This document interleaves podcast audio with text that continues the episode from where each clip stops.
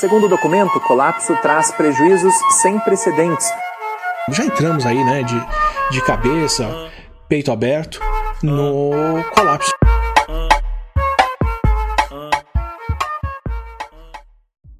Estamos entrando de cabeça no colapso. Esse é o Colapso Cast, podcast do Gabinete do Ócio. Eu sou Rafael Costa e eu vou revelar para vocês quem é Jair Messias Bolsonaro. Ele é imbrochável, ele é imorrível, ele é incomível e ele é imbecil. Eu aposto que vocês não sabiam disso, né, cara. Eu trago verdades para vocês aqui. Estamos é... aqui também com Leandro Jesus Bazégio, o Messias do Gabinete do Ócio, lá de Porto Alegre. E aí, Leandro, o que está rolando aí em Porto Alegre? Já começou as aulas aí, né? Pois é, e aí, Rafael, aí, Gurizada. Pois é, estamos aqui né, em Porto Alegre, já começaram as aulas, cada dia a notícia é que está terminando as aulas, porque cada dia fecha uma escola porque tem contaminação de algum aluno, de algum professor. Então as aulas começaram um dia, mas elas estão acabando no outro, o... no outro em várias escolas. O Porto Alegre está na vanguarda, assim, enquanto os outros lugares estão começou a, a, vacinação dos professores, em Porto Alegre começou a contaminação dos professores. pois é. Não, mas é que aqui no Rio Grande do Sul também sabe que tem algumas vantagens, né? Tem, por exemplo, o senador tipo o Reis, que é um cara dotado de vários conhecimentos científicos. Representando o Estado, sim. Né? Representando o Estado. Então, assim, acho que tá tudo dentro dos conformes, né? Nada de novo no front, pra falar a verdade. Não, tá tudo, tudo de acordo com, né? com o script. A gente também aqui, fazendo parte do Gabinete do Ócio, tem Leonardo Santos, lá de Chapecó, no Oeste Catarinense, que ele vai dizer para nós o que, que tá rolando lá. E aí, Léo? E aí, rapaziada, tudo bem? Uh, um salve para todo mundo aí. Bom, por aqui hoje eu acordei com uma notícia boa, né? E descobri que eu vou poder. Eu consegui agendar a vacinação da Covid-19 para sábado, né? Então já estou preparando meu, meu look aí para tomar vacina. e, e preparando para virar jacaré já, já estou deixando umas, umas coisas meio umas bacias aqui por casa, aqui, tô tentando Tô tentando pra se hidratar, assim. Pegar uma, uma, piscininha de mil litros, deixar na sala ali, né? Vai que precisa. solzinho, pegar o solzinho da manhã. Mas por aqui é isso, fiquei feliz, né? Até ontem não tinha nenhuma esperança de, de receber a vacina e hoje eu acordei com essa notícia. Então tô, hoje trago notícias boas aqui do Oeste, né? O governador vai vacinar, ah, diz que vai vacinar todos os professores, né? E eu achava que os professores do ensino superior iam ficar por, por o final, mas foi possível agendar ali, eu entrei no site da prefeitura, botei meus dados, botei o, a minha área de trabalho e já consegui agendar para sábado. Então, tô na expectativa. Espero chegar lá e ter vacina ainda, né? Não chegar lá e chegar na minha hora, acabou. Opa, fica para outra hora. Desculpa. É a notícia que, que todo mundo quer ouvir, né? O dia da sua vacinação. Não, é isso aí. E a segunda dose, daí, é, como é a AstraZeneca, é para daqui três meses, né? Então, vamos ver. Esperar que, que tenha para daqui três meses. E, e hoje aqui, reforçando o gabinete do ócio, tem mais um vacinado aqui, que é o Cris Castro, que veio aqui reforçar no, na nossa conversa hoje, né, Cris? Eu também Sim. me vacinei, eu sei que tu está vacinado. Real oficial, semi-jacaré, pela nosso digníssimo Instituto Pirocruz, opa, perdão, Fiocruz, a gente está vivendo uma crise semiótica, né? Um terraplanismo semiótico, né? Então, enfim. E por aqui no município, Cachoeirinha, também pouco, né? De novo no fronte. Estamos nos municipais em campanha salarial. É, uhum. Há um ataque à Previdência, estamos tentando barrar em segunda instância na Câmara, né? E há o retorno às aulas também, né? Absolutamente arbitrário e, enfim, temos uma merendeira em Gravataí que, que veio a óbito, né? E a escola não ainda não fechou, né? Então a gente está em intensa mobilização por aqui. Imagina Rafael. se o nosso problema, se o nosso problema fosse só a Covid, né, cara? Rafael. Oi. Não, é agora que o Cris falou, eu também é cometendo um erro aqui, me esquecendo de dizer que aqui em Porto Alegre a Previdência também está sob ataque ferrenho aí do Melo e da sua turma, né? E provavelmente vai ser votada aqui em primeiro turno essa reforma, que é assim um massacre. Para as professoras, por exemplo, aumenta em sete anos o trabalho. Então é um troço absurdo, assim, não tem nem regra de transição, né? pega todo mundo num talagaço. No, no, fim, a Covid é o menor dos problemas da galera, assim, né? É... Pois é, é, é, é, só mais um detalhe dentro da desgraça, né? É só mais um. E, gurizada, esse vai ser o nosso programa número 9. Né? Gente, isso significa que o próximo episódio é o número 10. Não sabemos, e... né? Há dúvidas sobre isso. Não, é, esperamos que tenha mais um episódio.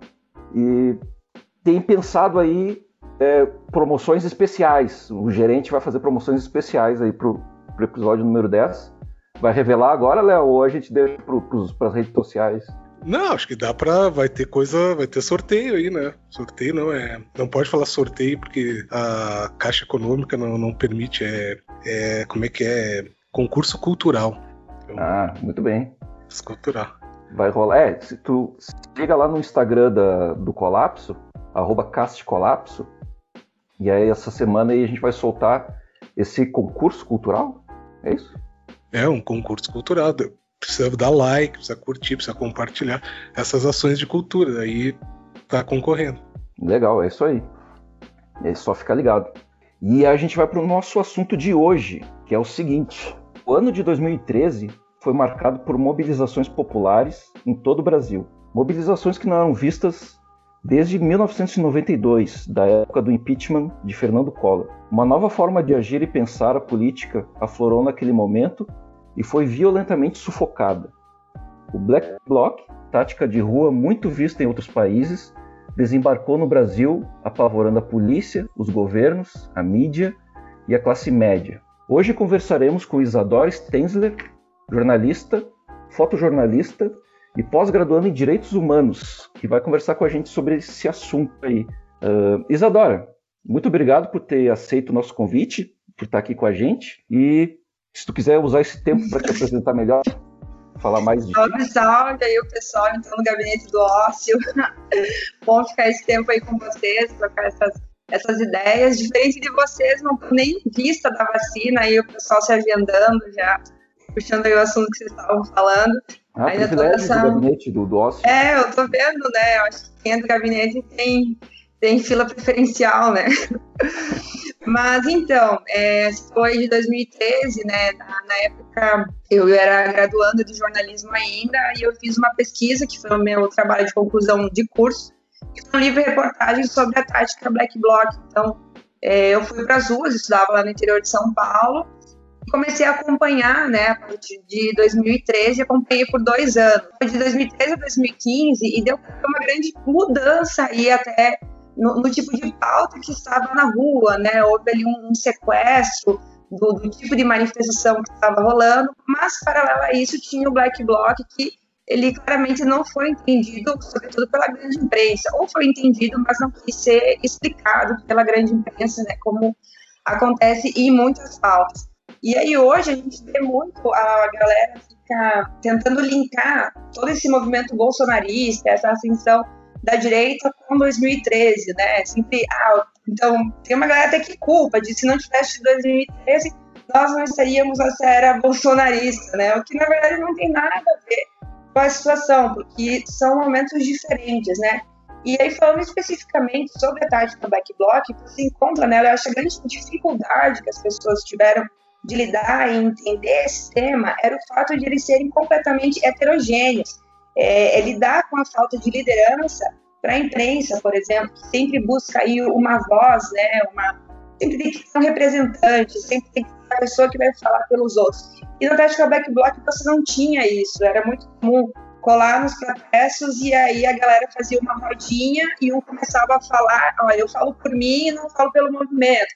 Aí aparecia um outro cara que nem conhecia o outro, mas que estava agindo daquela forma pelo fato de ser uma tática, né? É um, é um modelo de se, eh, de se comportar, né? Em um protesto. E que eu acho que hoje está fazendo muita falta ainda, né? A galera costuma olhar os exemplos que a gente tem em outros países desse tipo de ação direta e diz que deveria ter no Brasil também, né? Mas é, no Brasil, quando teve, eles foram completamente esculachados, não foram ouvidos e as vidraças quebradas né, eram muito mais é, protegidas do que a vida daqueles trabalhadores, daquelas trabalhadoras que estavam ali lutando. Então, a grande metáfora aí de você quebrar uma vidraça, de você ser uma tropa de choque, né, entre mil aspas aqui do povo, né, que se propõe aí fazer esse embate direto com a polícia, também não foi entendido, foi na verdade muito rechaçado pelos grupos que aí começaram a pedir sem violência, né, e esse teor todo pacífico que eles tentaram mostrar transformou o espaço muito propício para que esse movimento inteiro fosse sequestrado. Então, acho que faltou aí um pouco de se entender o que é a tática. Eu acho que até hoje tem muita galera aí que também não entende ou não quer entender. Não é uma questão de concordar, né, ou não, né, mas é uma questão, acho que, de entender esse movimento que ele veio aí novo. Ele apareceu sendo novo no Brasil, não completamente, mas a estética dele foi muito nova para aquela época, né, que a gente tinha muito mais em outros em outros países. E aí eu fiz então esse acompanhamento, né, a gente desse resultado aí surgiu o livro, né? O nome do livro é Filho do Estado. É uma reportagem que eu escrevo em primeira pessoa, ele é no estilo de jornalismo literário, em que eu, eu coloco até quanto é, essas percepções realmente não saber o que era e durante o livro eu vou colocando esses descobrimentos do que é a prática, como ela funciona, essas bases anarquistas também que se perderam muito nas narrativas midiáticas e, tentavam fazer uma. Eu lembro uma reportagem da Folha de São Paulo que tentou colocar tipo, como que é um, um black bloc, né? Aí eles fizeram um infográfico de um cara e de uma mina, e aí normalmente tem tatuagem, eu achei isso muito bizarro, assim, tipo, normalmente é, é veste preto, uh, tem tatuagem, tem, tem mochila assim, tem não sei o que assado, assim, muito bizarro. E sem falar, né, aquela entrevista do Cabrini, enfim, né, com uma galera supostamente da tática e, e outras histórias assim bem bizarras que surgiram e, e que tentaram desenhar o que era a tática Black Bloc, mas que não tinha nada a ver, né, com, com o que era. Sim, na, na Zero Hora, o jornal do Rio Grande do Sul também tinha um, um infográfico, assim como é um black bloc, uma camisa na cara, mochila, o vinagre, como se fosse né, um bicho. E, mas, Isa, como é que aconteceu essa tua aproximação com, com os membros da, da Tática, né? Como é que para tu escrever o, o, teu material, né? Como é que rolou isso? Então, né, eu comecei olha só, né? Quando começou 2013, esses protestos, eu estava em São Paulo fazendo um curso de jornalismo ambiental. Era um curso extra que eu estava fazendo. E aí, era uma noite, eu estava escrevendo uma. Olha só que loucura, eu estava fazendo um, curso de jornalismo ambiental e daí eu estava escrevendo uma reportagem sobre mulheres no skate, né? À noite. E aí um amigo me mandou uma mensagem: Isadora, me fala que tu tá na Paulista. Aí eu, mas eu nem tava acompanhando, nem sabia o que tava rolando e a Paulista pegando fogo, né? Então era o início dos protestos pelos 20 centavos. E eu comecei a acompanhar, então eu comecei a curtir, então, e na, nesses atos, né, eu comecei a reparar essa galera que se vestia de preto, normalmente ia pra frente, que se grudava e que fazia um embate mais direto com a polícia. E que começava também a quebrar algumas coisas, né? E aí você tinha de um lado uma galera com as bandeiras dos partidos, e tinha com esse discurso sem violência, sem violência. Isso gerou muito conflito.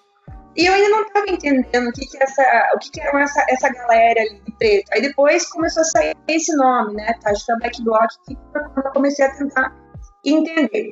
E o ponto crucial que foi para me aproximar mais, até para decidir escrever o livro, foi que houve um protesto que foi organizado né, por membros da Tática contra a revista Veja, né? Então, teve lá a concentração no Largo do Batata, e de lá eles foram até a sede da revista Abril por causa de uma reportagem, né? Horrível que a, que a revista tinha, tinha feito sobre, sobre a tática. Cheguei lá, eu estava na intenção de conversar já com essas pessoas. Aí eu, eu cheguei perto de uma galera e comecei a trocar uma ideia, e deu, tá, mas por que vocês estão aqui? Por que, é essa roupa preta? Assim, sabe, umas perguntas bem básicas que realmente não entendia nada. E aí, aí uma galera, ah, a gente tem que pela saúde e educação. E deu, ah, cara, mas isso é um, um protesto contra a Veja, saúde e educação. Só que eu fiquei naquela, tipo, não, não pode ser só isso. Tem mais alguma coisa. E aí, a partir desse, desse primeira conversa ali na rua mesmo com a galera, eu já fui vendo o quanto não tinha nada de uma, uma organização é, hierárquica, que realmente era um movimento completamente heterogêneo, ou seja, as pessoas ali não se conheciam. E aí o que me chamou muita atenção no momento foi quando uma, uma emissora de TV foi gravar uma entrevista, e aí houve aquele momento que a galera se juntou numa roda, e cada um começou a conversar, e me saltou aos olhos um jovem que começou a falar sobre anarquia e falar sobre política de um jeito muito embasado, e eu fui atrás dele. Eu falei, é com ele que eu vou conversar para entender um pouco mais. Aí eu cheguei, o guri, né, cagou pra mim, né, assim, ele, não, achou que era P2, que não sei o quê, Aí eu falei, não, olha, eu estou fazendo uma pesquisa, eu realmente quero conhecer, eu queria conversar mais, eu sei que agora, né, função do protesto, do ato, não tem como a gente parar aqui, sentar e tomar um, café, né, e trocar uma ideia. Então eu passei todos os meus contatos para ele, notei no papel, notei meu, meu nome completo, meu telefone, meu e-mail, meu Facebook, eu falei, ó, me pesquisa, e se você me pesquisar e você sentir confiança, vem conversar comigo. Ah, foi como tu escreveu no livro mesmo exatamente, né? Rolou exatamente essa cena. E ele, e ele realmente veio daí, depois ele veio atrás. E mim, a gente trocou essa ideia. Eu pego, então, para essa narrativa do livro, para esse toque literário, eu uso essa pessoa como fio condutor. Né? Tipo, a, a, história do livro se baseia, então, em cima da história desse jovem, e na época, só depois que a gente trocou muita ideia, assim, eu fui, o menino tinha 14 anos, assim, isso pra mim foi muito surpreendente, porque ele tinha um puta de um discurso, sabe? E é muito louco ver a evolução que ele vai tendo, porque em dois anos, aí ele fica, tipo assim, que, é, é, ele se aproximando e se afastando da anarquia mesmo, é, as visões de mundo dele. Então, eu vou criando também essa narrativa das visões de mundo de um adolescente que vive na periferia de São Paulo, e tem a casa tomada pelo banco, pela caixa, então quando ele quebra uma vidraça da caixa, tipo, poxa, a caixa tomou a casa dele. Então tem um, um, valor simbólico muito maior ali. Então é, vai trazendo todas essas narrativas e ali, além dele, né, eu fui entrando em contato, eu fui para Ocupa Alckmin, dormir com o pessoal do Ocupa Alckmin, conversar com eles. E felizmente eu fui bem recebida lá, porque eu deixei bem claro qual que era toda a intenção, né? Eu acho que essa transparência na apuração é muito importante, às vezes falta de alguns jornalistas. Então você não, não, não toca uma ideia sincera e você não consegue trazer um material sincero também. Eu chegava com toda sinceridade, o que eu sabia, o que eu não sabia. Enfim, era uma conversa rolava bem horizontal mesmo, assim, de depois acabou parecendo até um coleguismo, sabe? De, de tão tranquilo que acabou acontecendo né, acompanhar os atos sempre tinha aquelas cenas. Teve um ato que eu passei mal, por causa do gás lacrimogêneo. Mas, enfim, aí são histórias mais pra frente que são é, os cuidados, né, durante o, uh, esse tipo de cobertura. Gurizada, alguém quer se meter aí na conversa? Uh, Isa, uh, foi um momento bem tenso para os jornalistas, né, naquele momento, né, 2013, né. Teve um caso lá de um cinegrafista que que morreu por causa eles fizeram toda uma já estava meio no, no, no, declínio ali das manifestações maiores, né? Uh, e teve toda uma, uma mobilização internacional em função disso, né? Como é que tu lidava com essa, essa questão da, da segurança durante os protestos, né? Porque eu lembro quando eu, quando eu estava em Porto Alegre, quando a gente fazia espécie de, de, de registro, assim, em vídeo dos atos, né? Tinha uma diferença sempre da imprensa maior, dessa imprensa meio tradicional, que é eles, eles filmam sempre do lado de trás da polícia, né? E o teu livro é todo o oposto, né? Quer dizer, é sempre ou do lado ou né, ah, conjuntamente com a manifestação. Isso sempre é, acaba te tornando um sujeito ali também na manifestação, né? Como é que foi esse, é, esse processo, né, de, de se sentir ao mesmo tempo registrando, fazendo teu TCC e essa adrenalina toda, né, de estar tá participando daquele momento. E respirando foi... gás lacrimogêneo ali no meio. É, né?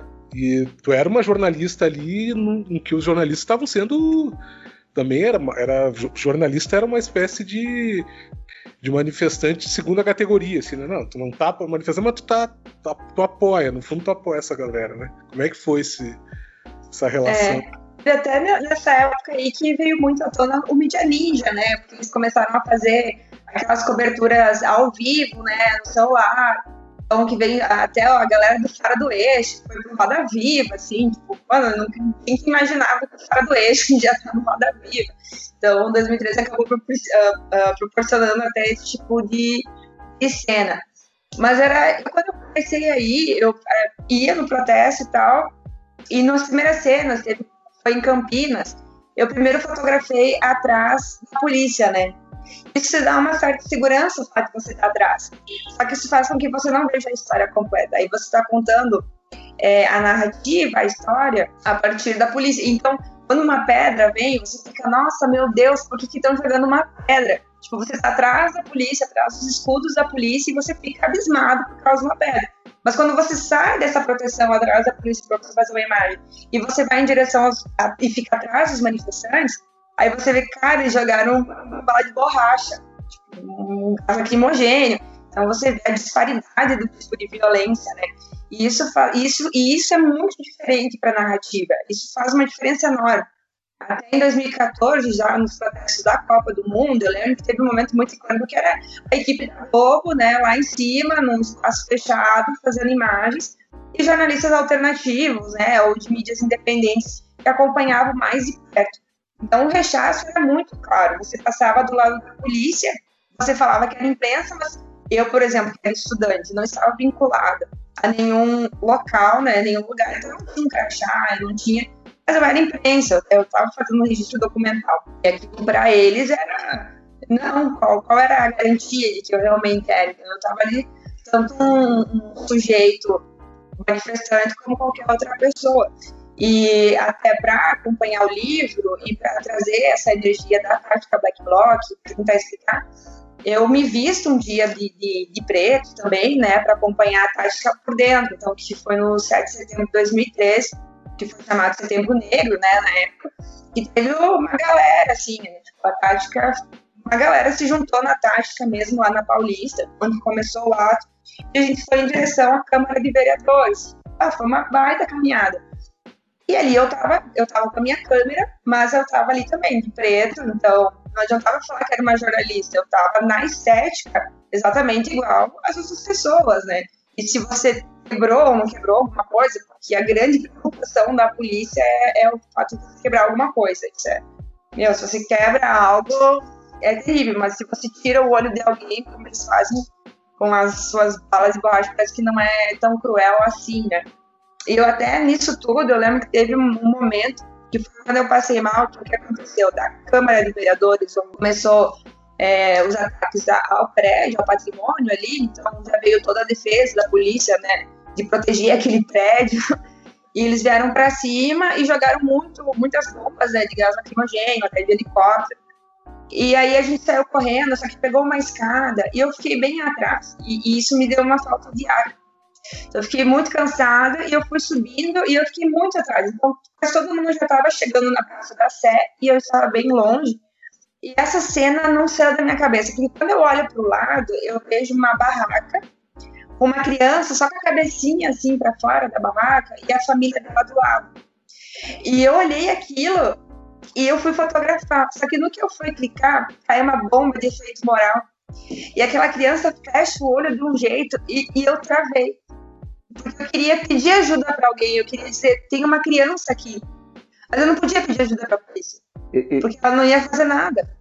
Viu, Isadora? Esse, esse trecho que tu contou agora, eu, eu, acompanhei no livro e eu achei ele bem interessante, assim, porque o, o personagem ali, né, o tu, né, digamos, né, uhum. o, o, o, eu que está ali sendo, né, participando da narrativa ali, é, ele meio que que toma no começo assim, está acompanhando a manifestação, né? É uma jornalista acompanhando a manifestação e, e meio que tentando entender, né? Então assim, em alguns momentos aquela jornalista acha meio sem sentido aqueles gritos, a pichação, a violência. E aí na hora que, que, que, aquela jornalista vê a criança, a barraca e a bomba e tudo, pô, mas pessoa morando na rua, morando em barraca, e aí aquela personagem ali meio que entende o porquê de todo, toda a raiva, de todo o ódio ali que estava tava, é, acontecendo, né? E aí, isso foi uma coisa, um, um, um recurso que tu usou para narrativa, ou isso aconteceu contigo mesmo? Era, era uma visão que tu estava tendo e aí tu só transportou isso? Não, isso aconteceu comigo mesmo. Eu fui. Porque quando eu comecei, então, a ideia mesmo do livro é trazer tudo, tudo esse, esse simbólico de alguém que realmente não entendia o que era, né? Eu comecei a acompanhar a tática uh, naquele frenesi de tentar conhecer, eu não, nem imaginava que ia durar uma pesquisa de dois anos, que foi o que acabou acontecendo. Mas eu queria descobrir e entender. Enquanto eu não me associava, eu continuava. Então, me propor aí aquele 7 de setembro vestida, de, como na, na, tipo, na estética da tática Black Block, né? Foi uma proposta que eu me coloquei para tentar entender realmente de perto. Então, eu olhava assim de um lado é, uma galera tocando uma vendinha. Eu vi uma cena assim, eu fiquei, cara, por que atacar uma vendinha? Eu acho que, beleza, acho que o simbólico de atacar um banco, ok. Mas aquela vendinha, por quê? E aí eu ficava questionando o guri que eu estava acompanhando do por que estavam fazendo aquilo, como é que funcionava. Então, até então procurava que ele me respondesse, porque eu não tinha ainda uma opinião formada. Eu deixo transparecer isso no livro, até esse livro uh, ele foi apresentado no, Congresso Internacional de Jornalismo Investigativo, e aí até fui questionada lá se eu não me deixei seduzir pela, pelo meu, pela, pela pessoa que eu estava acompanhando, se não me deixei seduzir, se isso não influenciou um pouco na, na apuração jornalística, né? E eu falei que, que acabou acontecendo, mas que eu deixei isso muito muito claro, sabe? De que realmente esse livro ele tem um lado, ele não é um não está se vendendo dentro da ideia de que é uma coisa imparcial, que são dois lados. Não, é um livro que ele tem um lado, ele traz uma história e uma visão com um recorte muito pequeno, que é daquele jovem, a partir da visão dele dentro da tática Black Bloc, das coisas que estavam acontecendo ao redor. E de uma jornalista tentando entender essa cena inteira enquanto essa vida toda está acontecendo. Então eu procuro deixar isso bem claro, por isso eu trago essas cenas. E foi até por isso que eu utilizei o recurso da narrativa em primeira pessoa, tá? que eu conseguisse trazer um pouco isso. Eu, eu, até quando eu comecei a escrever, pensei muito sobre a questão da narrativa e me questionei se talvez em terceira pessoa ficasse mais claro, ou enfim, a escolha do recurso em primeira foi onde eu me senti mais confortável de tratar o assunto mesmo, para trazer esse, esse, esses detalhes assim mesmo, de quem não entendia e que começou a entender a partir desse tipo de apuração. Ô Isadora, olha só, não, eu também eu, eu lia e o livro é muito interessante, né? né? Parabéns assim, pelo, pela escrita, porque a gente vai se envolvendo, na verdade, com a história. E aí também tem aquela parte onde tu fala da, do descobrimento que o, que o Guri tem né, a respeito da política, das coisas, a situação com o professor, mas ele vai conhecendo os anarquistas. E é muito interessante, ele é de fato um personagem sedutor também, que é difícil tu não uh, compartilhar com ele né, os anseios e desejos dele. Mas aí, de uma maneira geral, tu conheceu outros também participantes ali, da tática e tudo mais. E aí, se tu pudesse dar um panorama mais ou menos do perfil, porque ele era um caso, né? Mas como eram os outros participantes da, da, da tática também, se eles tinham histórias semelhantes e tal, porque uma coisa que é interessante ali na história do, do Guri é que ele tem muitas situações de humilhação pelo cotidiano dele, sendo um cara da periferia e tudo mais. E isso, muitas vezes, pode ver um paralelo até com a situação do crime. Muitas vezes, o cara que entra no crime, ele também tem essa relação com a polícia. Ele tem outro tipo de descobrimento. Enfim, isso aí foi uma analogia que eu fiz aqui agora. Mas a pergunta é mais ou menos nesse sentido, do perfil desses caras, quem são esses né, adolescentes ou jovens que estão participando. Uhum.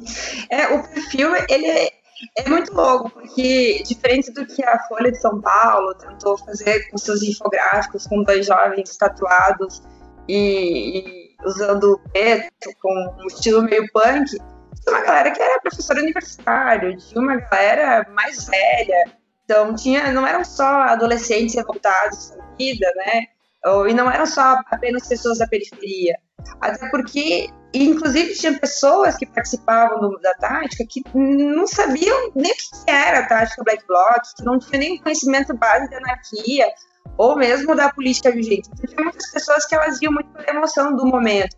Elas queriam descontar aquela raiva delas através daquela performance, fazer esse ato, né, de ele como todo, eles eram ele, ele não se tornava mais o indivíduo ele, ele era o coletivo. Então, no coletivo ele podia contar aquele ódio dele com, na, naquela ação que fazia.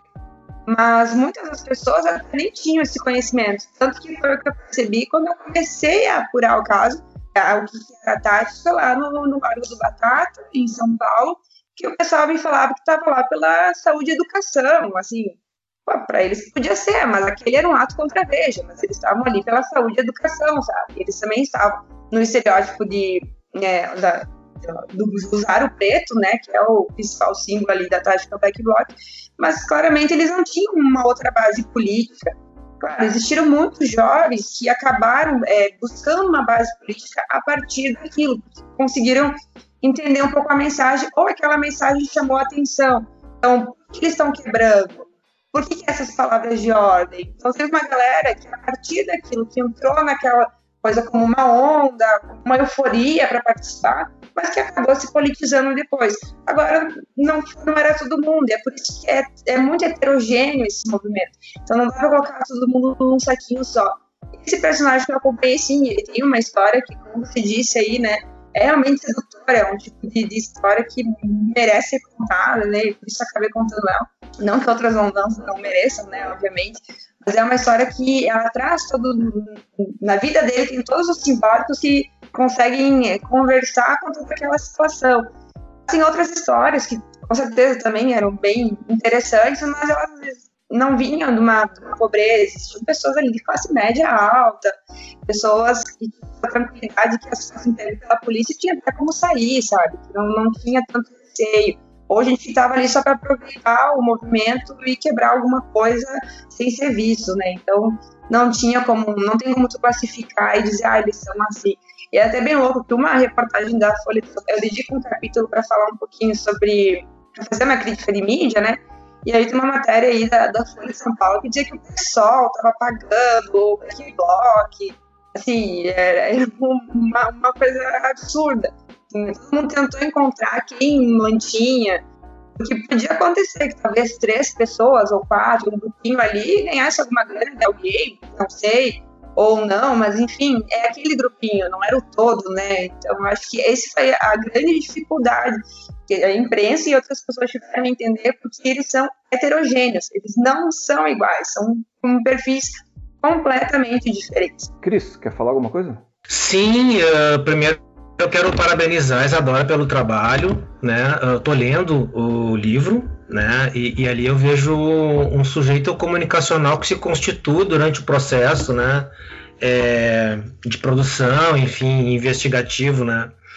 É, e à medida que os eventos vão evoluindo né, no curso da narrativa, né? Uh, nesse sentido, assim, a gente tem hoje, com um determinado recuo histórico, né, uh, uma espécie de culpa cristã de determinados setores da esquerda liberal que olham lá para junho de 2013 né, como se fosse uma reedição do 11 de setembro latino-americano, chileno, né, uma, reedição brasileira, responsável pela transição conservadora, né? Quando que tu tinha convocatória que era majoritariamente de esquerda, né? Aqui, aqui a gente tinha uma composição do bloco de lutas que eram dos movimentos sociais, frente quilombola, a frente autônoma, vinham os sindicatos, né? Uh, enfim, vinha depois o Comitê Popular da Copa também discutindo né, a utilização do espaço público e sua gestão, né, a questão da ocupação geopolítica do território dos, abre aspas, indesejáveis, né, é, uma presença ostensiva do, do, aparato de repressão e surgindo a partir das mobilizações das jornadas de junho, que a gente se observa, um novo paradigma de monopólio do uso da violência pelo Estado. Né? Então eu queria saber assim, de ti até que ponto uh, não é um grande espantalho né?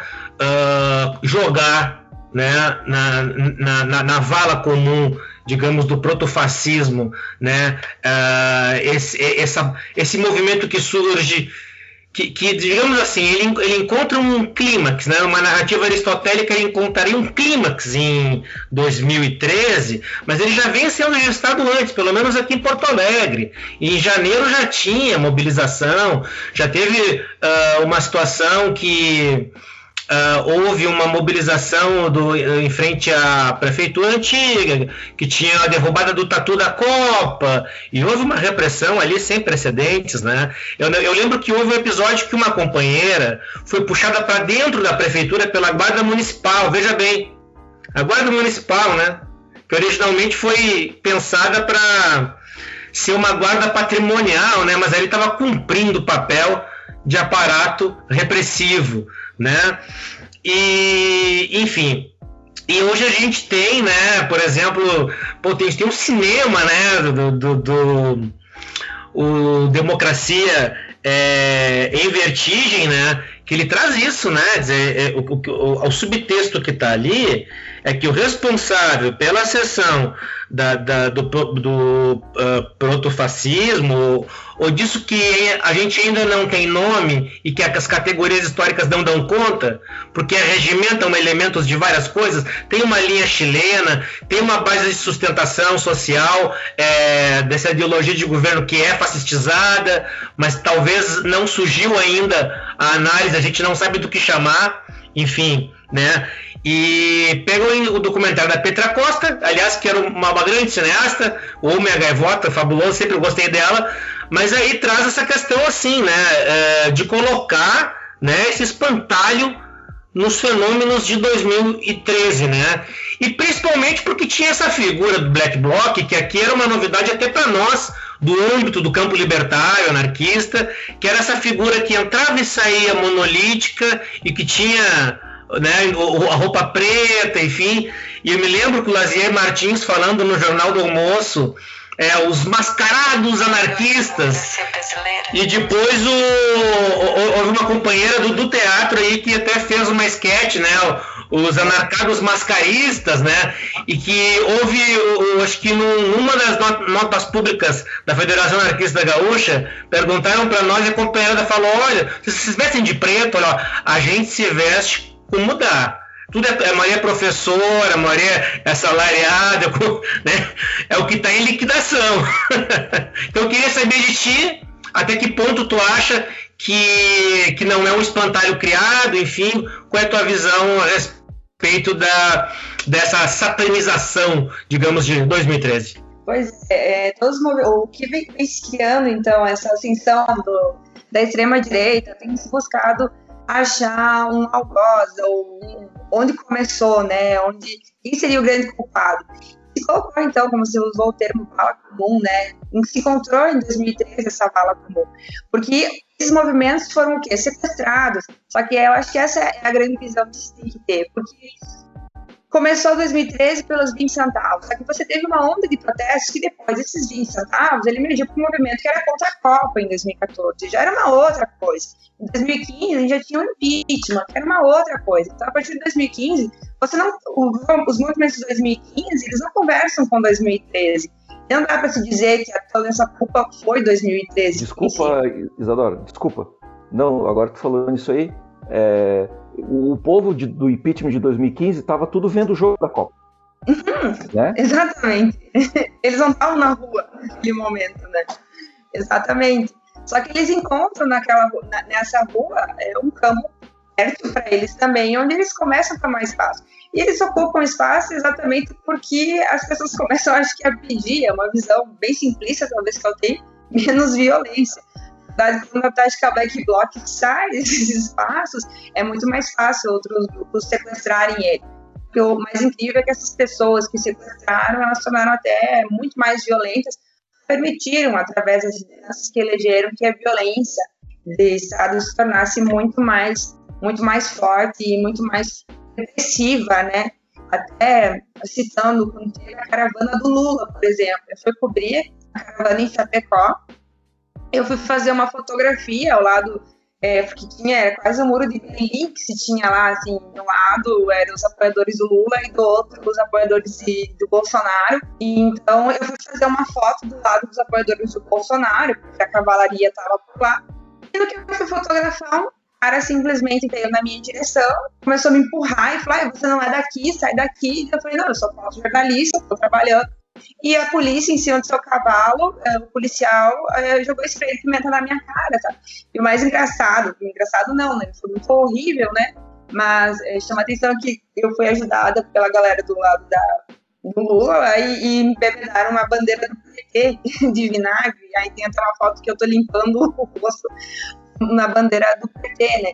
Mas essa violência, então, ela se tornou bem mais forte entre as pessoas e permissiva, porque quem que a polícia ataca? A polícia, hoje você tem as suas barbáries também dentro da própria ala conservadora que foi para a rua. nesse momento ali, que foi a vista do Lula Chapecó, em que existia esse lado bolsonarista, eles também estavam utilizando de violência. Teve um momento que eles estavam atirando fogo de artifício na direção das pessoas. Parecia que a cavalaria do Estado, né, do Estado democrático de direito, ela, ela fazia uma defesa deles, daquele movimento, daquelas pessoas uma situação em que eu precisei pegar tinha uma criança indígena passando pela rua e eles estavam atirando pedras. Então eu peguei aquela criança e saí correndo, porque eu senti que naquele momento ela podia correr um risco, todos estávamos correndo risco. E a polícia que estava ali, ela não fazia nada. Então, eu acho que pensando toda essa, essa situação, é muito complexo você colocar a culpa, ah, foi 2013, ah, foi 2014, ah, foi 2015 a gente tem um N fatores, existem, existem construções históricas, né? Todas as coisas são resultado de construções históricas que não nasceram da noite por dia. O bolsonarismo não nasceu da noite por dia. Ele é um movimento que está aí e que estava muito antes da própria imagem do Bolsonaro estar conhecida entre nós. Essa ascensão do conservadorismo ela não veio do nada. Porque eu acho que dentro da própria esquerda, né, a esquerda mais libertária, faltou um pouco mais de organização força para conseguir, porque eles também foram disseminados. Claro, a violência do Estado ela é completamente dispare, né? Ela é, é, muito maior. Então, chega um momento que você também se enfraquece. Mas eu acho que o que precisaria é, não é aquela coisa ah, é autocrítica, né? Não, eu acho que faltaria mais é uma grande organização dessas esquerdas libertárias. Não falo nem da, da, da, da esquerda mais tradicional, da esquerda libertária mesmo, para conseguir manter claro que ia ser alvo de ataque, ia, muito mais terreno, né? Mas é uma, uma alternativa que eu vejo. Talvez pode ser uma visão simplista, mas é uma alternativa que eu, que eu imagino. Isadora, uh, não, olha só dentro dessa disso que tu ia falando, em que medida tu percebeu, assim, porque tu acompanhou os movimentos por dois anos e tudo mais, e percebeu assim que naquele momento teve uma violência do Estado e o Estado era um governo de esquerda, teoricamente no poder, certo? E esse Estado foi repressor porque tinha interesse da Copa e tudo mais. Em que medida isso aí abalou para que depois mesmo em 2015, como em 2016, quando a esquerda que estava no poder, né, precisou desses movimentos mais populares para ir para frente, e aí houve um abandono total e aí os caras que estavam assistindo os jogos da Copa estavam na rua, né, lá em 2015, 2016. Como é que foi dentro do, do movimento? Tinha repressão do Estado. Cara, é só você ver a lei antiterrorismo, né, que a, a Dilma que sancionou. Cara, essa lei, é, é, ela foi completamente absurda. Eu lembro que logo depois que ela foi sancionada, essa lei, teve um ato em São Paulo que a, que a polícia usou, é, tem um nome desse tipo de ação que eles fazem, mas eles cercam, fazem ao redor, então eles deixam os manifestantes todos em um bolinho, assim, e eles cercam ao redor, sabe? Então, foi muito mais violento. E ela conseguiu enquadrar muitas pessoas, tanto que foi criado um inquérito Black Box lá em São Paulo, porque todos se enquadraram nessa lei antiterrorismo. E aí, quem colocou isso em pauta foi um governo de, do, da esquerda, né, né, da esquerda, a gente sabe que tem todas as suas críticas ao PT em relação a ele ser de fato esquerda, mas era um governo petista que, que fez isso, né, e que trouxe a baila mais repressão aos movimentos.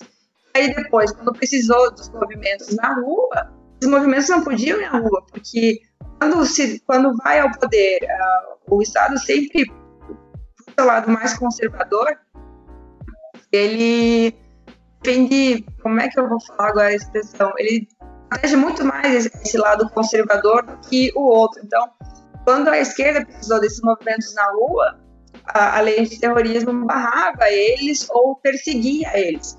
Mas quando os conservadores, né, as pessoas da família de bem, com suas roupas verde e amarela, pedindo intervenção militar ou que voltasse a ditadura, que são crimes aqui no Brasil, você fazer esse tipo de solicitação, eram, não se via terrorismo ali, né? Elas eram muito, muito bem conduzidas. Então vai muito além, né, do, de simplesmente quem está ali no poder e quem está governando. A gente tem toda uma estrutura política, né? Acho que 2013 começou com esse, esse desejo de uma reforma política, de fato. Mas não uma reforma política que virasse uma guinada direita Cara, 2013 começou com um estatal, cara, não tinha nada, nem pensava numa revolução, só queria que baixasse o, o valor do transporte. Só que ir para a rua naquele momento se tornou o grande desejo. Ia fazer uma mudança, parecia que ia acontecer alguma coisa. Não se sabia o que ia acontecer, mas esses momentos não foi culpa de 2013, não foi culpa de 2014, em 2015. A história ela é muito mais longa, muito mais antiga. Teve muitas pessoas trabalhando em bastidores aí para a gente ter essa, essa ascensão conservadora que a gente está vivendo hoje. Para hoje, a gente, por exemplo, não tem nem vacina, né, para conseguir imunizar. Eu queria fazer um comentário, até para a gente. Tem um monte de coisa engasgada de 2013, na verdade, né? Eu, eu não tenho uma resposta assim rápida e mas eu, eu tenho algumas questões que me incomodam nessas leituras meio simples, assim, de que foi o começo da ascensão da direita, né? Eu acho que tem uma, uma questão que sempre me, me chamou, desde aquele tempo, né? Porque assim, eu, eu, participo de manifestação contra o aumento da passagem desde 2002, acho que inclusive quando eu conheci o Rafael, né? Então assim, tem um histórico de mobilização, tem um calendário, na verdade, em Porto Alegre de mobilização contra o aumento da tarifa, que é antigo, né? Antes de mim, vai, continua até hoje, né? E com muita dificuldade de conseguir vitória, né? A gente sempre perdia na rua, né? Mas sempre estava na rua, né? E eu me lembro que 2013 foi logo no começo do ano, estava muito distante de junho ainda, teve uma manifestação enorme em Porto Alegre contra o aumento da passagem, da tarifa, da passagem, né, como se fala no Rio Grande do Sul. E, e aquilo ali meio que criou uma espécie de uma referência assim pro, pro Brasil de que que dava para massificar a coisa, né? E aí tem uma, uma questão que parece fundamental para entender esse contexto de 2013 para cá, é que a rua se tornou um palco de disputa, né? Porque eu acho que essa foi o, que, o grande que pegou de, a, a, direita, a esquerda mais institucional, né, que estava no poder naquele momento, meio de surpresa, assim. Você teve uma galera que era meio por fora disso, né, ou até dentro desses setores que apoiavam o governo, que, que faziam luta de rua constantemente. Era o único repertório né, que o pessoal tinha, assim. E 2013 aquilo ali virou o repertório de todo mundo. Né? Eu, eu, e também tem que pensar a heterogeneidade. Eu acho que São Paulo foi um bom exemplo, Porto Alegre foi um exemplo também. Porto Alegre teve vitória depois, né? teve ocupação da Câmara de Vereadores. São Paulo colocou o governo do estado e a prefeitura em xeque. Né? Eu, até me lembro que eu escrevi um textinho sobre isso que mostrava um pouco o, o, o, quanto a mobilização popular ela jogava por água abaixo esse problema técnico, né? Porque a questão da passagem era sempre técnica. Não, tem uma planilha, não dá para não aumentar, né? 2013, tu bota lá milhares de pessoas em volta da prefeitura, os caras apavorados lá dentro. O Haddad liga pro governador, cara, a gente tem que fazer alguma coisa. A primeira declaração dele foi não dá para baixar. Deu, não deu cinco, cinco dias, não deu uma semana os dois fizeram um depoimento, né, um pronunciamento de que a passagem ia baixar. E aquilo se espalhou pelo Brasil, Porto Alegre já estava nesse momento. E eu nunca me esqueço que aqui em Chapecó, eu estava com outros colegas, a gente pensou assim, cara, o Brasil está começando a pegar fogo. O que a gente vai fazer? Né? E a gente, cara, vamos chamar uma manifestação. E a gente foi, chamou, até deu bastante gente. assim. Só que chegou um momento que a rua virou um palco de protesto. Né? Para todo mundo, assim.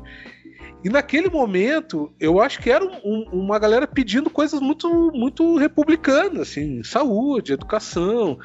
Né? E, e me, me, chamava muita atenção o reflexo que a galera do PT tinha, do, mais institucionalizado, que era assim: ah, não, eu não vou pra rua com essa galera. Cara, mas essa é a galera que a gente sempre quis ir pra rua. A galera comum, o cara que trabalha, que quer, que quer a Constituição, que quer o SUS, né?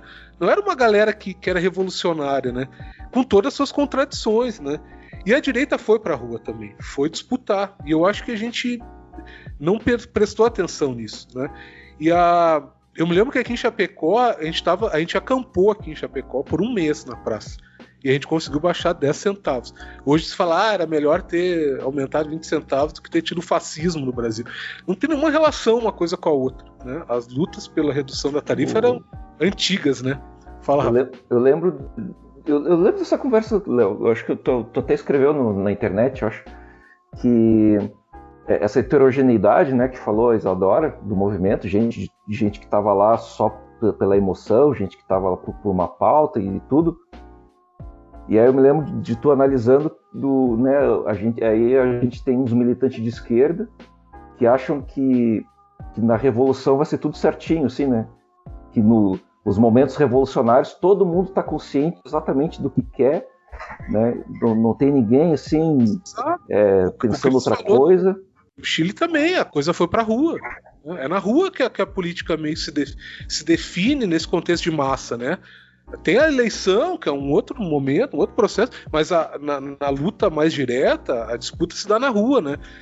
E eu nunca me esqueço que aqui em Chapecó a gente acampou, aí a gente estava ali na praia, a gente ficou um mês acampado aqui, conseguiu conquista. Acho que o Brasil, muitas cidades conseguiram, né, a questão da tarifa. Não tinha nada a ver com a direita, a gente estava com uma pauta nada a ver com a direita. de esquerda. E eu nunca me esqueço, cara, a, a, a, o repertório da rua virou tão referência que tinha gente, eu nunca me esqueço, eu tava em Chapecó à noite, tava frio, porque era inverno, né? E teve uma galera, vocês não vão nem lembrar disso, que tinha um, uma pirâmide que tinha no Brasil naquele momento de vender VoIP, de, de pacote de, de, telefonia por internet. E os caras estavam na rua, cara, com faixa, meu. Porque tinham fechado a pirâmide, uma galera perdeu dinheiro. E era assim, nós lá acampado com os bagulho Che Guevara, umas faixas pela, pelo passe livre, e tinha uma galera com umas faixas por uma pirâmide, sabe? A, a, galera viu que a rua era o lugar de protesto, né? E aí eu me lembro que eu ia nas reuniões da, dessa galera mais institucionalizada e disse assim: ah, eu não vou pra rua com essa galera. Bom, cara, então, né? Eles vão ganhar rua, né? E de fato, teve, aí teve grana, de fato, esse movimento Brasil Livre, né? o, o teve vários de, movimentos de direita que botaram grana pra galera ir pra rua, né? Pra disputar a rua. E o reflexo da, da maior parte da esquerda institucionalizada era não, não vamos, não vamos ir com esses caras, né? Quando é exatamente o que tu falou, Rafa, não, a, a, um processo de, de, de, de, de, ruptura ou de uh, conflito permanente, né? Uh, não tem hegemonia. Tu que tem que disputar a hegemonia. Então, dizer, quem tem a, a vontade de, de transformar aquilo numa determinada coisa tem que disputar. E os caras disputaram também. Então acho que essa é uma questão que eu acho que, que, que, é importante, porque, bom, saímos das ruas e os caras tomaram a rua, né? Ah, mas os caras pediu para baixar a bandeira. Bom, cara, segue na rua, né? E uma boa parcela da esquerda continuou na rua, só que a narrativa dos caras de fato levou força. É, a gente né? teve repressão, né? Teve a mídia em cima, teve o caso lá do repórter que levou um rojão na cabeça. E aí morreu, e aí aquilo serviu para criminalizar mais ainda quem estava na rua. Tem todo um discurso em torno disso, né? E a, e eu acho que a gente, a gente perdeu um pouco o tempo, assim. A, a gente, eu digo assim, eu digo, eu me coloco Sim. no meio, né? Porque eu não é muito fácil fazer a crítica aos outros, né? mas me colocar nesse contexto, né? Pensar a hegemonia, a homoge, a, a, a, o quanto era heterogêneo 2013, né? 2013 no Brasil inteiro foi muito diferente, né? Aqui a gente fez uma coisa, em São Paulo fizeram outra, em Porto Alegre fizeram outra, e todo mundo estava meio tentando se conectar, né? E a direita também fez isso, né? E tem que reconhecer que os caras fizeram de uma. E aí eu concordo com a Isa, né? Eles, eles, re, eles mobilizam elementos que são muito mais do senso comum, que são mais fáceis de mobilizar, né? Posso aproveitar para eh, pegar um gancho do Léo quanto isso? Então, é, é muito interessante, né? A gente pensar assim, por exemplo, aqui em Porto Alegre, segundo alguns apontamentos foi onde tudo começou, porque em São Paulo, nas primeiras mobilizações, tinha uma faixa lá, olha, a gente vai repetir Porto Alegre. fazendo referência a Porto Alegre. Né? Fazendo referência a Porto Alegre, né? Então aqui, no primeiro momento, a gente tinha uma questão que estava na esfera formal do município, houve um tensionamento com o movimento, um embate, né? E nesse período já tinha assim aula pública chamada no Largo Zumbi com o Chimitão explicando como que, que a gente pode chegar na tarifa zero ou, ou outras também eixos de hipótese, né? De, de, de, de acesso de, de ah, uma tarifa inclusiva, enfim, né? Mas a tarifa zero era, enfim, assim, acho que estava mais uh, em voga, assim, né? E é muito interessante pensar, dizer, o, o, a prefeitura, no primeiro momento, tensiona e joga para o Tribunal de Contas. Ah, e, e, é muito interessante, depois de tudo isso, depois de toda a campanha da linha editorial, da RBS, criminalizando, criando factoide, criando espantalho, tudo, no final do ano, vai usar o Fortunati como boi de piranha e vai fazer uma matéria na zero hora dizendo que sim, é possível a gente chegar a uma tarifa zero.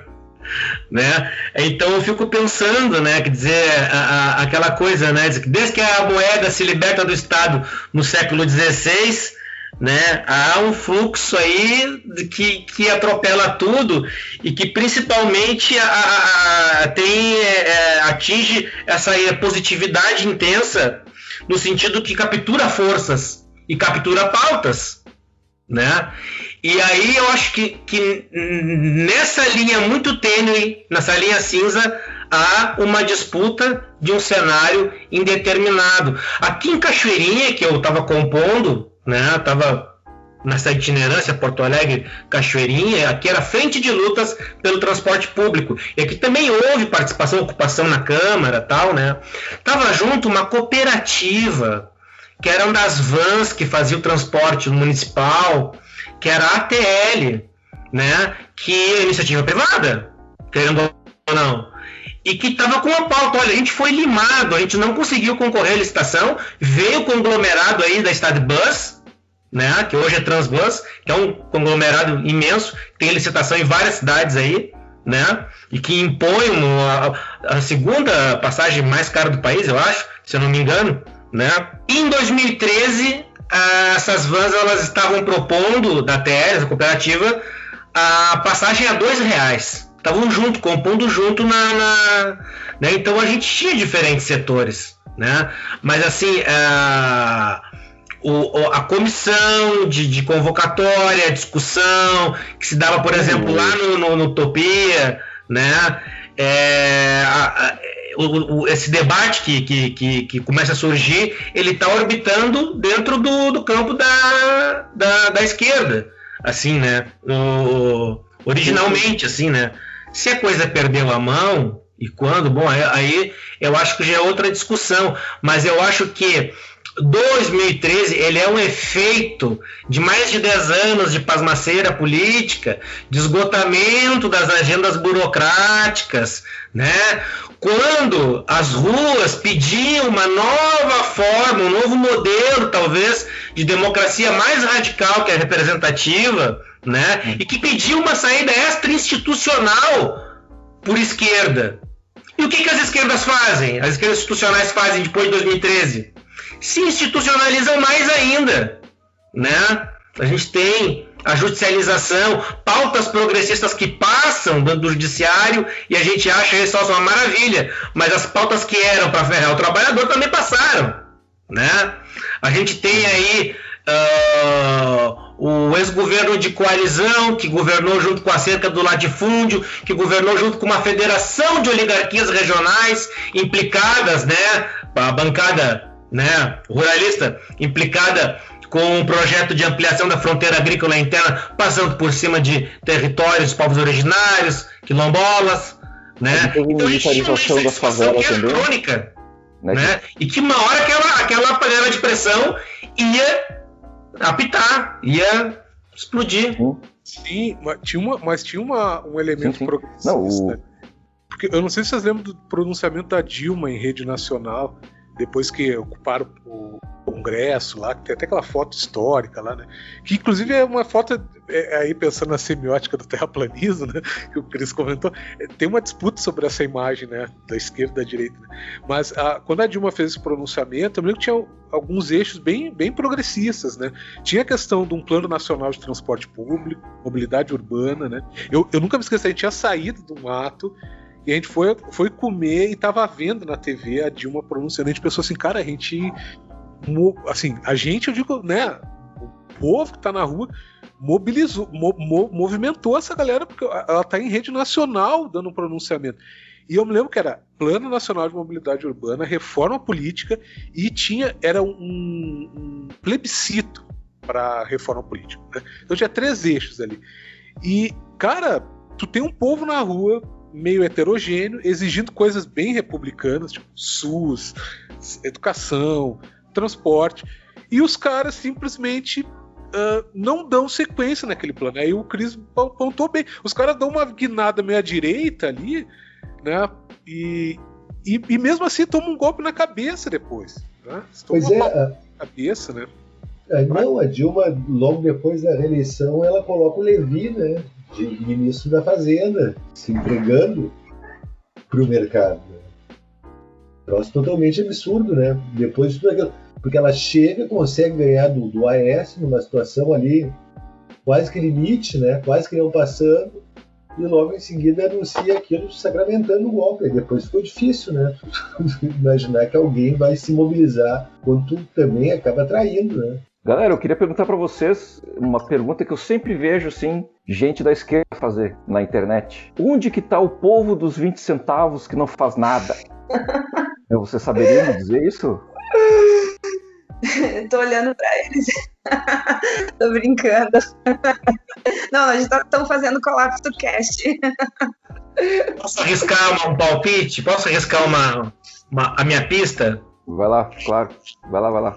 Então, é como a gente estava comentando é, quando a Isa caiu, é, era o, justamente que 2013 acabou se tornando, a partir de uma, de uma pauta bem específica para o eixo territorial urbano, para mobilidade, que, tava, que era concomitante também com o ano que se disputava né, uma, uma concepção de espaço público, né, que a gente tinha movimento de defesa da alegria né? O próprio Comitê Popular da Copa, enfim, né?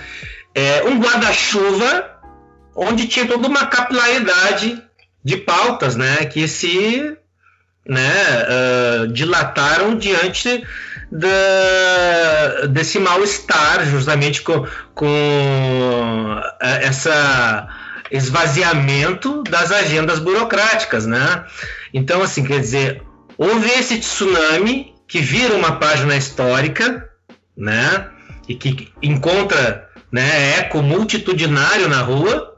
E onde está esse pessoal? Uh, eu acho que cabe uh, perguntar onde está uh, as estruturas orgânicas, as bases, os movimentos para arregimentar esse pessoal que foi para a rua. Eu acho que essa é a pergunta primal. Né? Cadê o movimento né, na base, dentro da base, para receber esse pessoal, talvez esse trabalhador indignado que foi debutar na rua aos 40 e poucos anos, né? E, e olha, houve desdobramento. 2014 a gente teve, olha, cabe dizer, a greve dos metroviários, a greve dos rodoviários. A gente participou do processo aqui em Porto Alegre, que foi dramático, né?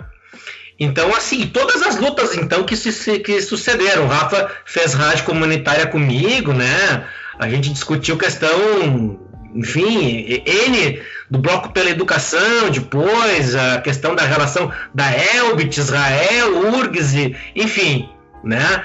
Teve desdobramentos. Agora, claro, o que, que chama mais atenção? É a ação direta. E que hoje, e não só aqui no Brasil, porque a esquerda, quando teve oportunidade de partir para uma linha mais radicalizada, que, que a agenda burocrática, que a democracia representativa, ela opta justamente por vestir mais cueca de seda ainda, né? E fazer política de gabinete. Quem que parte para ação direta? Quem que, cana que canaliza a revolta? Que vai cooptar a revolta? Agenciar a revolta? É a direita a direita partiu para a linha de, de ação direta, não só aqui no Brasil. A gente tem na Itália o bloco estudantesco cooptou estratégias de esquerda, né? Uh, o Mutuo Sociale, que tem a, a, luta por habitação, desde que seja para italianos puros, né? Do Casa Pound, né? O próprio, os próprios manifestantes lá, apoiadores de Trump, que invadiram o Congresso dos Estados Unidos. Né? o Canon, né? A gente tem o Lega Nord, que, que concorreu ao governo, na figura do. O Di Stefano era do, do, do Casa Pound, mas é o Matteo Salvini. Né? A gente tem a Europa toda, Le Pen, né? A gente tem depois o Euromaiden na, na, na, na, na em Kiev, né? na, na, na Ucrânia, questão da, da guerra híbrida, da disputa, os partidos fascistas mesmo, né? Lá o, o, o Pravissector, lá, as Vogoda, a gente tem um, um movimento que é em escala global e que aí a gente tem uma articulação que parte para um outro campo né, de discussão que a gente pode deixar aqui também uma brecha aberta esse debate que não se esgota, que é justamente a governamentalidade algorítmica, tecnopolítica, né, o panóptico que vai sair da anatomopolítica que vai para onde é, a direita se movimenta em nada de braçada, que é nas redes sociais, né? Então, antes de chegar, cadê aquele pessoal de 2020? Cadê os espaços de acolhimento daquela revolta? Por que, que tinha o vira-voto e, e, era tão intenso, né? O pessoal, ó, senta aqui, come um bolo de milho comigo, toma um café passado, que eu vou reverter a crença do peão aqui, né? Nesse governo aí fascista, né? Tinha o vira-voto, mas não tinha o trabalho. É, vem cá, vamos discutir a reforma da Previdência. Traz tua carteira de trabalho aqui, vou fazer um cálculo, quanto tempo tem para te aposentar. Vamos reverter a crença do peão, dessa agenda que não surge com Bolsonaro. Aliás, que a PEC do fim do mundo começou a ser gestada lá atrás, né? Enfim, né? Cadê esse espaço de protagonismo na base? Aí é que tá a pergunta, né? Ah, e só para citar aí mais uma situação, que é, é, e a esquerda aí que estava um pouco mais organizada, né? Estavam, por exemplo, quando o Lula estava preso e estava sendo votado em reformas, não se organizaram para ir para Brasília ou fazer um grande ato. Se organizaram para ir na porta da Polícia Federal comemorar o aniversário do Lula. Para isso houve uma organização massiva, sabe? E quando o Lula sai da prisão, ele fica uns 15 minutos, dá um discurso e vai embora, sabe? E aquele povo que ficou ali meses é, por ele ali em vigília fica praticamente desalentado, mas continua fiel ao seu Messias, né? Então é como você falou aí, bem falado, Cristiano, que é a pergunta que tem que mudar. E outra que quem pergunta onde está aquela galera dos 20 centavos está terceirizando a luta. Ela não se olha como protagonista é, de uma mudança que ela também faz parte. Que, que, onde que ela está? Se ela, se ela não estava nem nos 20 centavos, Bom, agora ela pode estar em algum lugar, mas aí vem aquela pergunta que você fez: quais são esses espaços de acolhimento? Onde vamos nos organizar? Olha, eu acho que não, eu concordo um pouco com o que vem falando a Isa e também o, o Cris. Não há espaço, né? Muitas vezes a esquerda também agora essa institucional, né, se uh, esforça no sentido de reivindicar apoio para que o pessoal faça uma frente ampla contra o fascismo, apoio mas continua, de alguma maneira, também reivindicando uma, uma espécie de vanguarda, né? Nunca abrindo espaço, que é o caso do PT, o próprio Lula agora, ele, enfim, é importante esse movimento todo, é importante que confronte o governo do, do Bolsonaro, né? mas abre espaço também para que outras pessoas consigam falar. Né? O personalismo continua, de alguma maneira, dentro dessa esquerda mais institucionalizada. Agora que o Leandro falou isso aí, eu me lembrei de um ponto, porque esse povo de, dessa linha, da, dessa esquerda institucional, parece que não captou mesmo a mensagem, né? De 2013. E, em 2013, se tu pensar, ele vinha numa onda mundial, né? Teve aqueles atos na Espanha, né? Dos indignados. No Chile mesmo, agora as pessoas só vê o Chile agora, mas o Chile já está assim desde 2011, que eu me lembro, né? Dos atos lá pela educação. Turquia! Turquia concomitante com então, sim, a gente estava numa onda mundial. A gente estava dentro a, da, A galera falava, o Brasil virou a Turquia, né? A mistura do Brasil com o Egito, lembra que tinha esse papo? Das Primavera Árabe, né? Então, a, a gente estava dentro de, de, dessa onda. E não, né, parece que não foi entendido isso. Pois é, essa é uma questão que, que é, pensar, não pensar o contexto, assim como hoje a direita tem que ser pensado em contexto mundial, aqueles protestos também eram internacionalizados, né? Tinha reflexos aqui no país, né? E, e o quanto a gente uh, fez uma leitura muito rápida, né? De quem estava no poder. Ok, eu acho que né, quem está lá tem que se manter, né? Mas o fez uma leitura muito equivocada e eu acho que permanece com essa leitura de uma muito simplista, né? E porque a pergunta que tu fez, né, onde é que tá as pessoas, acho que assim, o, o, o, grosso, né, o núcleo, né, sem individualizar questões, mas eu acho que essa galera sempre teve na rua, sempre foi a galera que teve na rua, né, a galera que usou esse repertório aí de, de mobilização desde sempre, né. Mas aí eu queria até perguntar para Isa, né, Isa, se tu te considera, né, um pouco filha, né, teu, usando o exemplo do teu filho do teu livro, né, um pouco filho de 2013 também, porque é impressionante a quantidade de pessoas que naquele momento tomou uma, uma postura política mais ativa, assim, quer dizer, se considerou parte do problema, né? Então eu queria te perguntar isso até se 2013, como é que tu considera, se tu considera 2013 um momento que tu te tornou filha desse contexto político também, né? Se tu, se tu uh, te vê assim, né?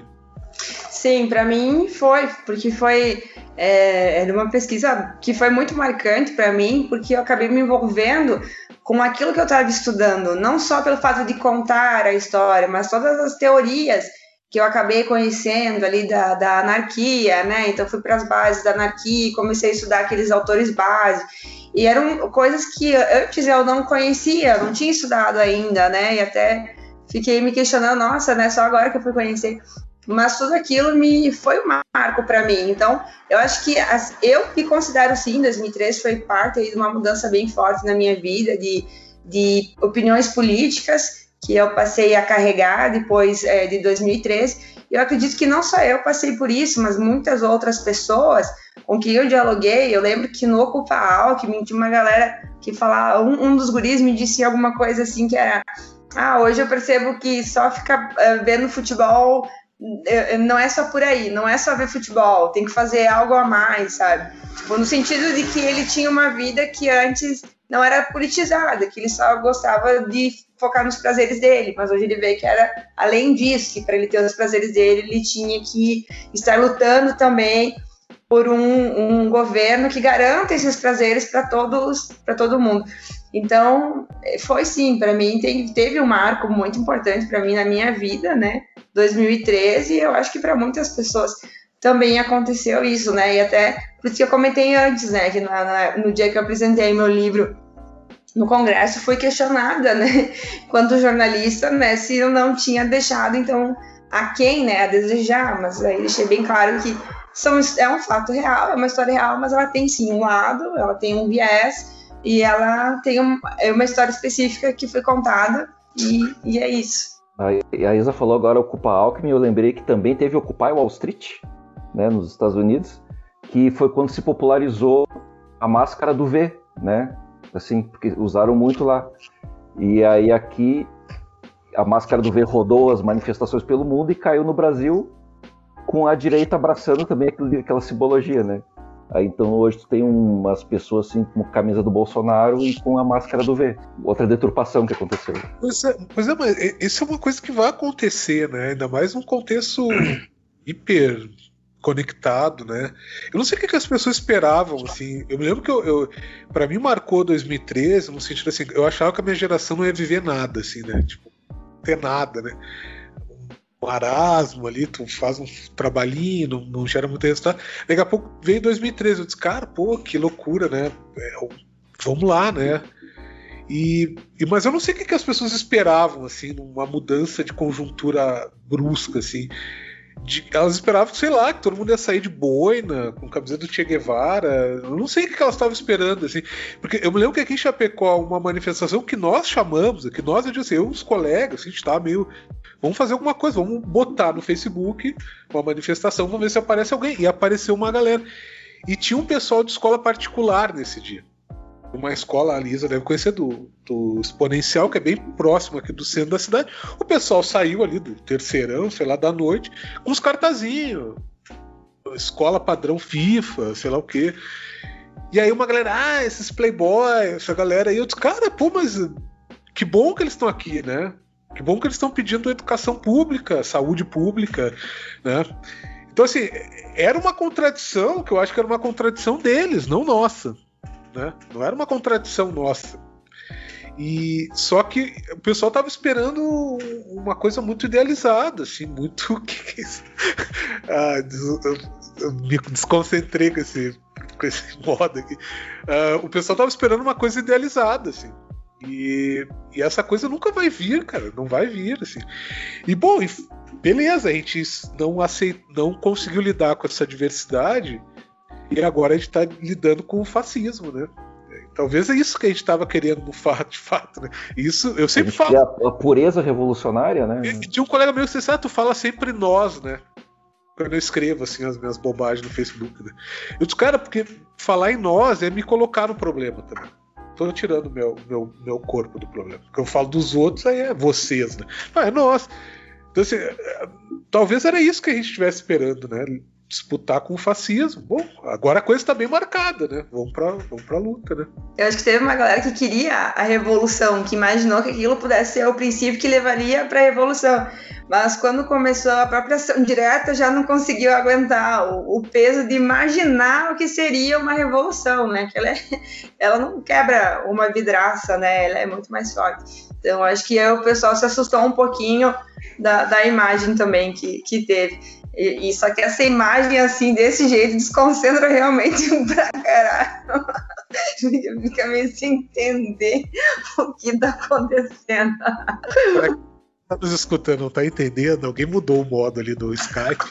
E a gente foi parar tudo uma escada. Assim. Eu acho que fui eu aqui porque tava meio travado para mim. E aí eu fui tentando mexer para ver se. Aí, Olha, eu adorei porque ficou assim, uma coisa tipo uma ágora ateniense. Eu que sou da filosofia, tô me sentindo assim, no retorno aos antigos, né? Mas, Rafa, tu tinha comentado né, essa questão assim, desse hibridismo, né? Ah, como é que pega a, a máscara do personagem do Alan Moore, né? E vai conjugar ela com, com o Bolsonaro, né? Enfim, mas é isso, a gente está vivendo a era da difusão sígnica em estágio viral, né? E aí, dentro da, desse contexto, há uma disputa, né? E, e uma reapropriação, né? Um esvaziamento sem, semântico, né? A gente tem, por exemplo, naquele exemplo que eu estava trazendo da Itália, do Casa Pound, é, que eles reivindicam, bom, o Erza Pound, que era um poeta fatista, né, a imagem do próprio Ducci, o Mussolini, mas eles reivindicam também como figuras, umas personalidades do, da, do anti-imperialismo, ou, ou, que eles entendem como, como globalismo, o Che, o Ernesto, né, e o Chaves, né. Então, assim, quer dizer, há uma captura, né, quer dizer, o Lemonov lá, junto com o Dugin, né, tinha criado o nacional bolchevismo, né, que misturava isso com aquilo, né, quer dizer, nacional-socialismo com bolchevismo, enfim.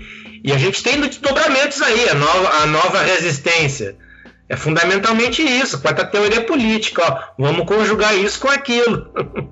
é preciso ter imaginação, né? Uh, gurizada, estamos indo para os nossos para as conclusões? Quanto tempo temos aí? Acho que já, já fomos um tempo bom, mas tá boa a conversa. Acho que vamos. Não, tá boa. Aí de mais uma rodada e a gente caminha pro final, né? Tá. Então, uh, gurizada, vamos fazendo nossas conclusões aí. Alguém gostaria de começar? Acho que a Isa, né, poderia trazer para ela, trazer para nós as conclusões. Pois é, concluir, né? Nunca dá para concluir de fato as coisas. Mas bah, a conversa foi muito boa. Quero agradecer aí o convite, o papo que a gente teve aqui, né? Eu acho que essa conversa toda mostrou que 2013 não foi entendida ou simplesmente foi é, usada como uma grande desculpa para outras coisas que vieram depois, houve um pouco de preguiça para se entender, mas apenas é, serviu também para denunciar um pouquinho que a, a, esquerda institucionalizada ela precisa rever um pouquinho a maneira como ela tem agido. Enfim, a luta segue, vacina para todos, todas, todes e viremos jacaré em breve. Eu acho que esse é o desejo aí para. Eu quero que todo mundo aí na próxima esteja de jacarezinho. Eu queria agradecer então a, a presença da Isa aí por estar nos proporcionando esse debate, ao trabalho dela, ao empenho, né? É, publicar no Brasil é uma tarefa vou dizer hercúlea, então, vou dizer né, de, de, de Cassandra, vamos dizer assim, né? Uh, enfim, é, ao Colapso Cast, né? O Colapso da Família Brasileira, que é no próxima edição vamos estar trazendo muitos prêmios aí, né? e, e que fique como lição de casa realmente aí, né? Para o conjunto da esquerda, né? Pensar assim, olha, vem cá, 2013 ele não foi produto de uma crise, de uma paralisia do imaginário da esquerda, né? o maior cancelamento né, do próprio futuro, de horizonte, né, o horizonte de aprofundar um, um, um programa, um projeto que transicione para uma outra coisa, para um mundo que leve minimamente em conta a humanidade dos seres, né? Então acho que fica essa lição de casa e por aqui eu me despeço. Então tá, queria agradecer a Isa, né, parabenizar pelo livro, muito interessante mesmo. E divulgar também, né, que as pessoas acessem e tal, passar o link, né, para acessar o livro e também, né, acabar com, uh, tentando colocar isso aí, né, ainda mais nesse momento, né, que se fala agora, olha, a gente tem que combater o fascismo, Bolsonaro e tudo mais, mas em que medida, né, vai se dar espaço para que as pessoas realmente coloquem as suas pautas também, né, e não se tente de novo institucionalizar esse movimento, porque esse papo de frente ampla pode parecer muito bonito, né? Mas ele funciona até ali, né? Todo mundo tem as suas pautas, enfim, acho que é bom refletir o que aconteceu lá para não cair na mesma, né? E daqui a pouco se criminalizar um movimento que tem base popular, né? Bom, eu vou me despedindo também, agradecer a Isa. Eu conheci a Isa em 2013, né? Inclusive, eu conheci ela pela internet em 2013, ela acabou colando aqui em Chapecó também na, ah, tu não era Black Block, no caso?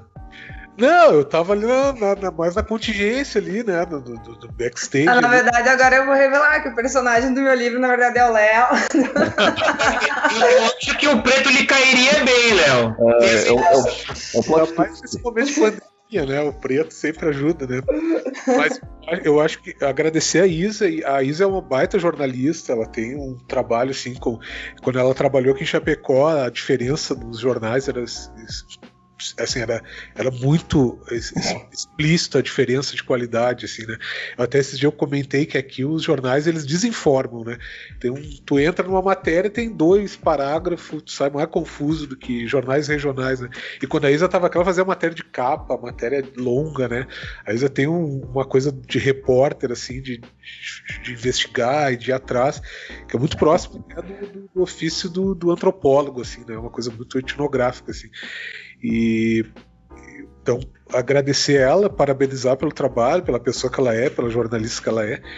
E bom, enfim, eu acho que o programa foi bom, acho que tem que fazer uma segunda edição, né, desse programa, porque não tá tem muita coisa ainda na garganta para falar de 2013. E, e aí me despeço e fica essa essa esse spoiler aí de que teremos concurso cultural, né? Temos um livro muito bom aí para sorteio. E tem, tem um livro que tem até a ver com a conjuntura aí internacional. Me despeço então, agradeço o pessoal que participou, Cris, Leandro, Rafael, a Isa, até, até o programa número 9. Não, número 10, né? Esse é o, até o 10. Ah, eu só quero dizer ainda aí para todo mundo que está escutando, que, né, o, o, podcast, que se você vê pinto e piroca em todas as coisas, procure um psiquiatra. Alguma coisa não está bem. Uh, é isso aí, o, assunto não, não acaba, né? Não, não se esgota nunca.